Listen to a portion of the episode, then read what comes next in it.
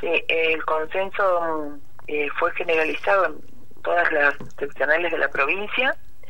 eh, por lo tanto, eh, tal cual lo había propuesto CETERA, que seguramente ahora en dos horitas más lo estará definiendo, porque va a empezar el Congreso tipo nueve y media, diez de la mañana.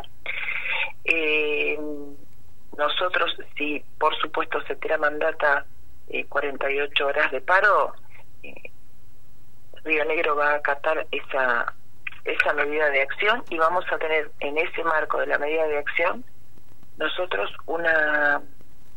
una convocatoria a movilización provincial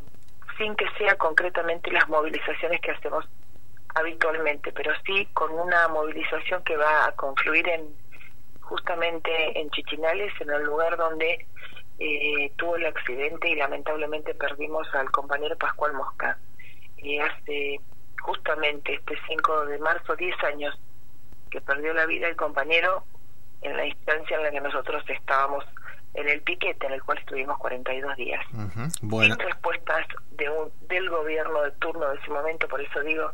que no puede haber buen diálogo cuando uno tiene un gobierno de sordos. Y, por supuesto, eh, nosotros adherimos al paro internacional y nacional y provincial, porque así va a ser de mujeres del día 8 de marzo. Bien, bueno, entonces